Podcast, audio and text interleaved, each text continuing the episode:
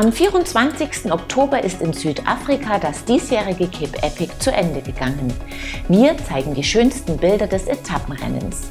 Los geht es aber mit dem Test des neuen Giant Rain E Plus 1 mit Sync Drive 2 Antrieb.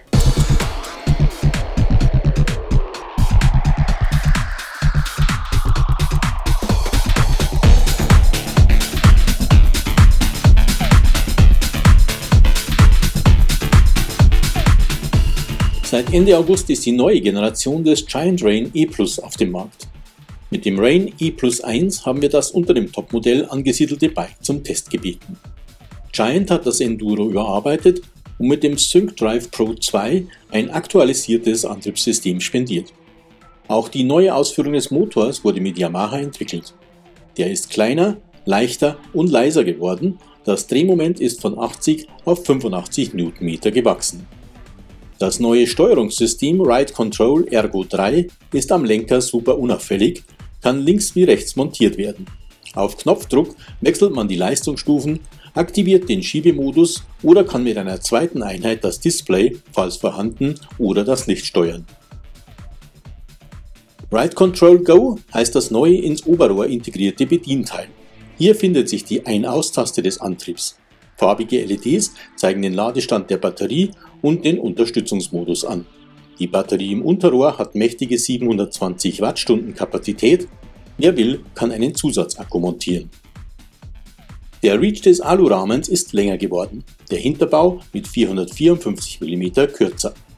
Der setzt auf Giants bewährtes Maestro-System und bietet 160 mm Federweg, deren 170 sind es bei der Gabel. Via Flipchip kann die Geometrie geändert werden. Wir haben die niedrigere Einstellung gewählt.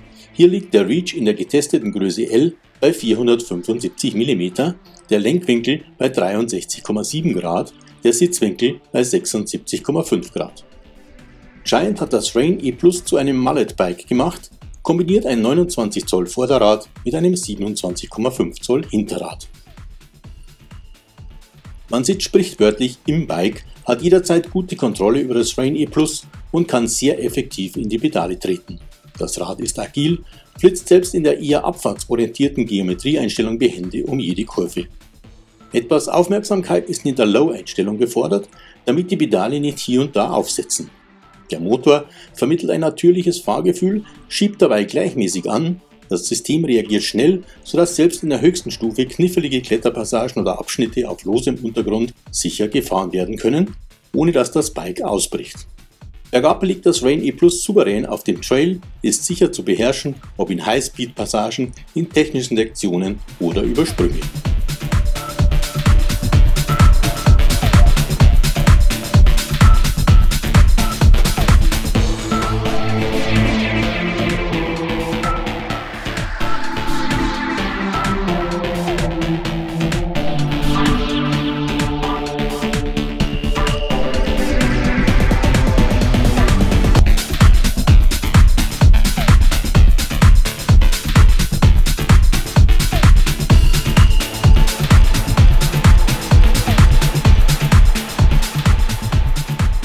Ausstattung hat Giant stimmig zusammengestellt. Die Fiederelemente kommen von Fox. Vorne eine 38 Float Performance Elite, hinten ein Float X2 Performance Elite. Für die Gangwechsel sorgt eine 12-fach Shimano XT, auch die souveränen 4 Kolbenbremsen tragen das XT-Logo. Vorne wie hinten ist eine 203 mm Bremsscheibe montiert. Die Laufräder kommen von Giant, die Reifen von Maxxis. Vorne ein 2,6 Zoll breiter Arminian DHF hinten ein 2,5 Zoll breiter High Roller 2. Eine sehr gute Wahl. Viele weitere Komponenten sind ebenfalls aus dem eigenen Hause. Der 800 mm breite Contact 35 Trail Lenker, der 50 mm lange Contact SL 35 Vorbau und der Romero Sattel, der auf einer Contact Switch Vario Stütze mit 170 mm Hub montiert ist. Inklusive Pedale bringt das Bike so 25,58 Kilo auf die Waage. Der Preis liegt bei 6.499 Euro. Ein attraktiver Preis für ein attraktives Bike. Für 300 Euro weniger ist es mit kleinerem Akku erhältlich. Insgesamt bietet Giant fünf Varianten an. Das Giant Rain E Plus 1 macht nicht nur in Abfahrten jede Menge Spaß, es ist ein schöner Allrounder mit einem prima Antriebssystem.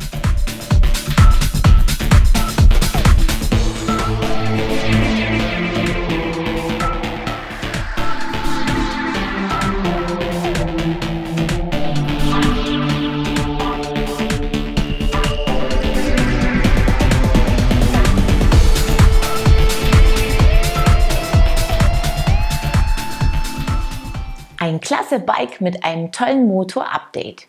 Wir sind damit schon mitten in Episode 403 von Bike TV, eurem Videopodcast rund ums Rad. Bevor wir uns dem Cape Epic widmen, seht ihr einige News. Von Camelback gibt es zwei neue Rucksäcke, die sich in erster Linie an Fahrradpendler richten. Der Hawk Commute und der Mule Commute sollen Funktionalität und Style verbinden. Sie warten mit praktischen Detaillösungen auf.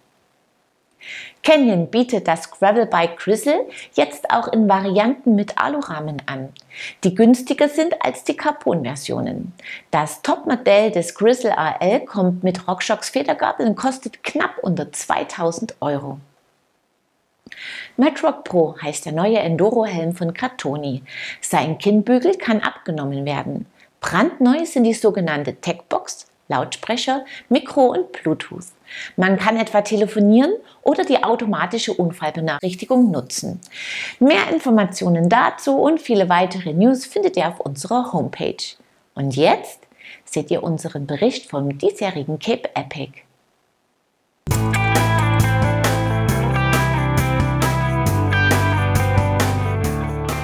Nach 32 Monaten Pause ist das Cape Epic zurück im Rennkalender. Die 17. Auflage führte vom 17. bis 24. Oktober über sieben Etappen plus Prolog. 619 Kilometer und 15.250 Höhenmeter galt es in Zweierteams zu absolvieren. Der Prolog führte in Form eines Zeitfahrens über 20 Kilometer am Tafelberg.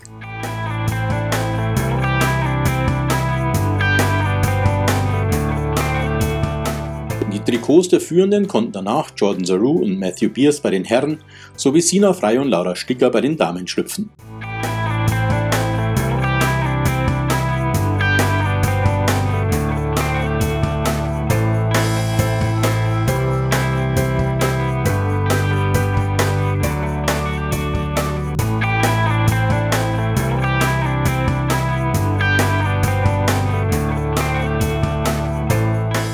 Der 98 Kilometer langen ersten Etappe gab es bei den Herren einen Doppelsieg für die Teams Bulls 1, Urs Huber mit Simon Schneller und Bulls 2, Martin Frey und Simon Stipjan.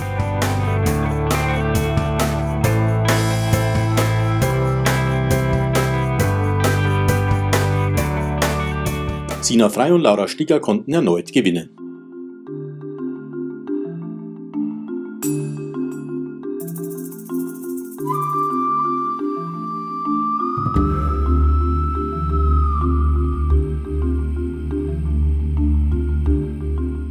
Die zweite Etappe durch das Witzenberg Valley, eine der herausforderndsten Mountainbike-Regionen, war die Königsetappe des Cape Epic.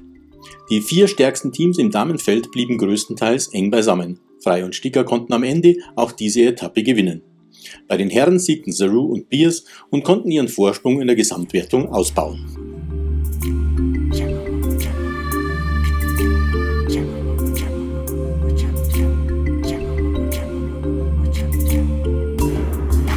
Nach der dritten Etappe blieben Saru und Biers ebenfalls im Trikot der Gesamtführenden, auch wenn sich Andreas Seewald und Martin Stoschek den Etappensieg holten.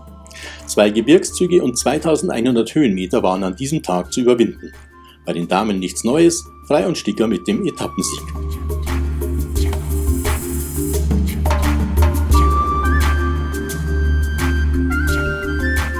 Die vierte Etappe war eine Übergangsetappe, wieder standen Sina Frei und Lara Sticker oben auf dem Treppchen. Bei den Herren waren es Hans Becking und José Diaz. Martin Stoschek musste mit Magenproblemen aufgeben.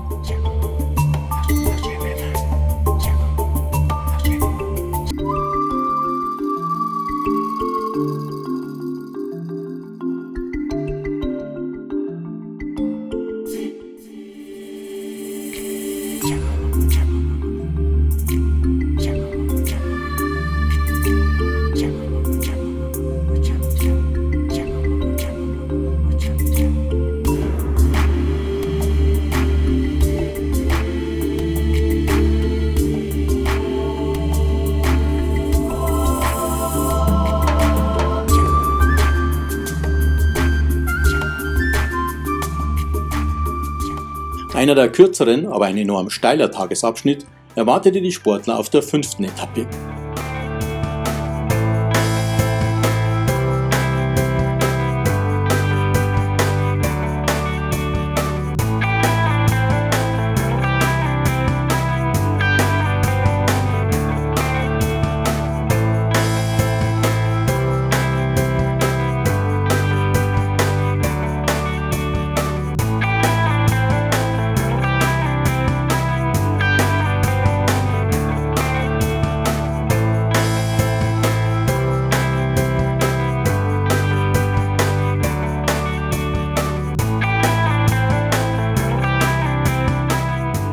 Becking und Diaz konnten erneut gewinnen, bei den Damen das gewohnte Bild mit Frei und Sticker oben auf dem Treppchen.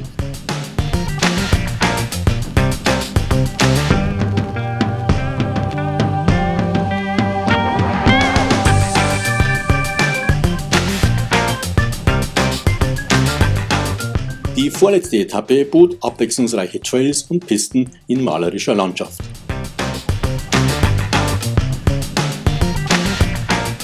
Martin Frey und Simon Stipian gewannen den Abschnitt knapp vor den gesamtführenden Saru und Biers.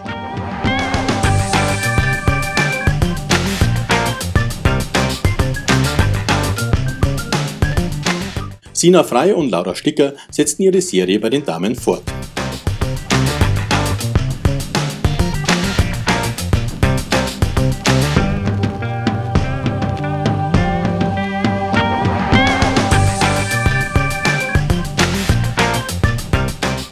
Die Abschlussetappe nach Val de Vie Estate brachte das gewohnte Bild bei den Damen.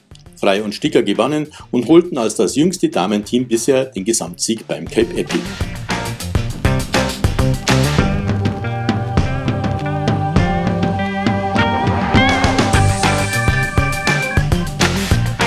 Bei den Herren gab es erneut einen Tagessieg für Hans Becking und José Diaz, die in der Gesamtwertung Dritte wurden.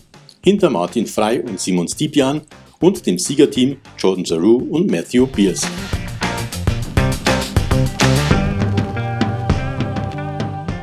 Gewohnt schöne Bilder von einem spannenden Rennen. 2022 rückt es wieder an seinen angestammten Termin. Der Startschuss fällt am 20. März. Das war's für dieses Mal. Wie gewohnt könnt ihr am Ende der Sendung etwas gewinnen. Dieses Mal ein kleines Fahrradcent von WD40 zur Reinigung und Pflege des Bikes. Wer sein Rad damit auf Hochglanz bringen will, muss mir die folgende Frage richtig beantworten. Wie viel kostet das Giant Rain E Plus 1 aus unserem Test? Das Teilnahmeformular findet ihr auf unserer Homepage in der Rubrik Gewinnspiel.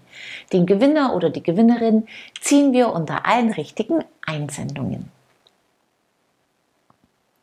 Über das Athletic Green Set mit Getränkepulver und Mixflasche aus der letzten Episode kann sich Robert Dölfel freuen. Herzlichen Glückwunsch! Wir sehen uns ab Mittwoch, den 10. November wieder. Unter anderem mit dem Test eines neuen Checkpoint SL Gravelers von Trek. Schaut wieder rein. Ich freue mich. Bis dahin. Ciao und auf Wiedersehen.